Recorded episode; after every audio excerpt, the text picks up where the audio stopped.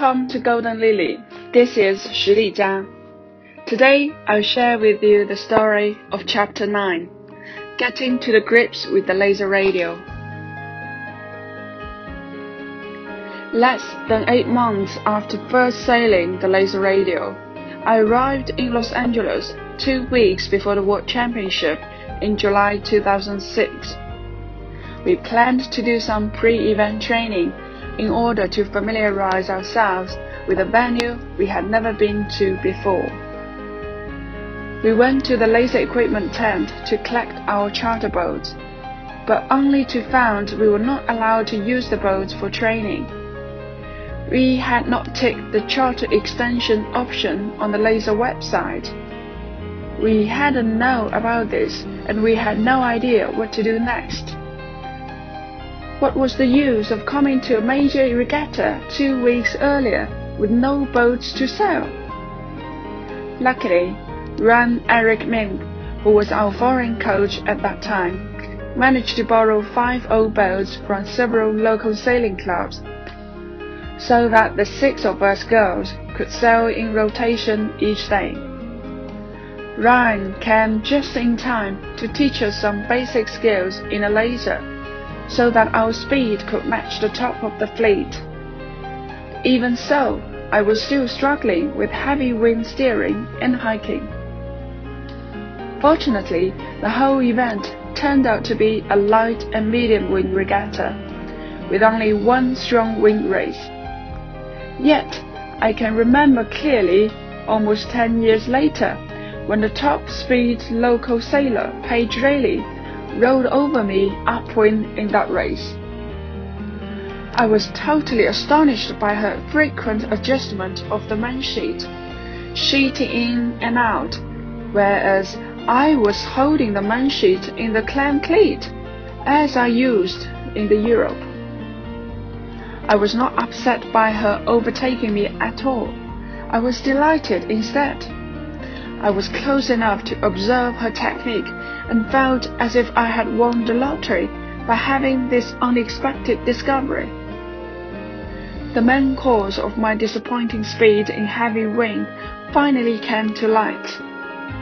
I needed to play the mainsheet actively with the waves or chops in order to keep the boat flatter rather than tightening the sheet and sailing with the boat heavily heeled. I sailed consistently throughout the regatta. Even though I did not win a single race, I was consistently in the top 10. To everyone's surprise, I won the whole event with a race to spare. To be honest, I didn't feel that I deserved being crowned the Laser Radio World Champion that year. I knew that my level was just about top 10 and nowhere near top 3. It was because all the other top sailors had some bad races, which put them out of contention. I felt I was just lucky, but I was very happy about the things that I had learned through that event, and the fact that winning this title meant that the leaders allowed me to do more international regattas. John was leading the men's world championship in the first half of the regatta and we spoke briefly. At that time, my English name was Lucy, chosen by my English teacher at primary school. I didn't like it much, and so later changed it to Lily, as this refers to my middle character of my Chinese name, and I really like the flower as well. In terms of results, I had a brilliant year in 2006. Within 10 months of starting to sell the laser radio, I had won the national championship, Asia Games, and World Championship. At the same time, however, the physically demanding boat challenged my body to such an extent that I had a series of injuries, one after another. I was in continuous pain day in and day out from my leg, which had been operated on. This left me unable to focus while training, and I suffered insomnia. Many times it was so painful in the middle of the night that I got up and went outside so that I did not wake up my teammates. While wandering around outside, I would kick the wall hard to numb myself so that I wouldn't feel the pain temporarily. This was just a short and irritational solution to free myself from pain and suffering for a while. Apart from this, both my knees felt like they had needles pinching inside them when I was hiking. The strange diagnosis was that this was simply because I have a naturally cold body with poor blood circulation towards my arms and legs. Once I get cold and wet on the water, my heart is not powerful enough to send blood all over my body. I often sail with numb hands and feet because I'm cold however much I wear. No wonder I always tend to be more sensitive to temperature than other people. And many of my friends describe me as cops when they touch my hands, knees, or feet because they cannot believe how cold my extremities are. I still have not found a way to preventing or curing this. I also hurt my lower back due to weak core muscle support and incorrect posture when hiking. After an MRI examination, I was diagnosed with lumbar disc herniation.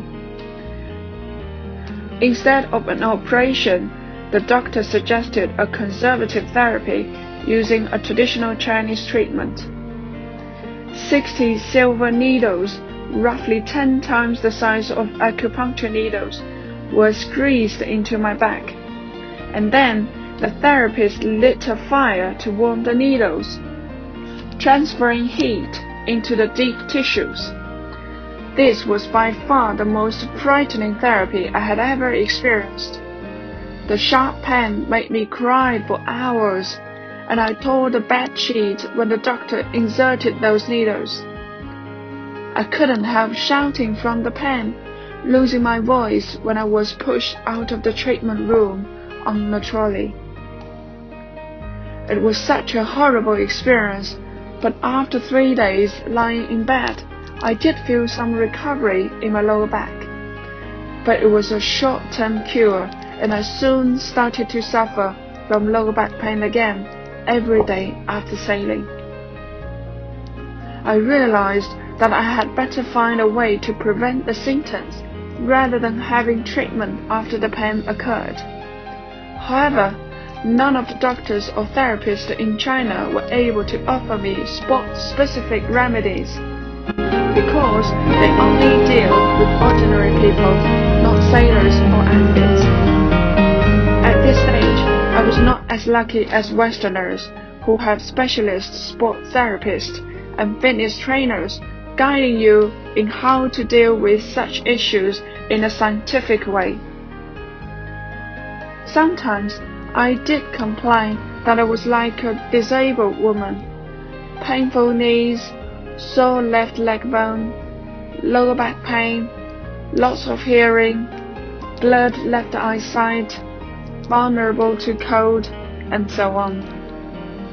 However, it was the news on the International Sailing Federation website about Paige Railey winning the Rolex World Sailor of the Year in 2006 that cheered me up and made me more determined. In her interview, she said, I compete in sailing because it's what I love to do. I believe it is a gift I have been granted, and I feel it is my obligation to take my gift to as high a level as I can. Sometimes, when my body is hurting after sailing, I ask myself if it's all worth it.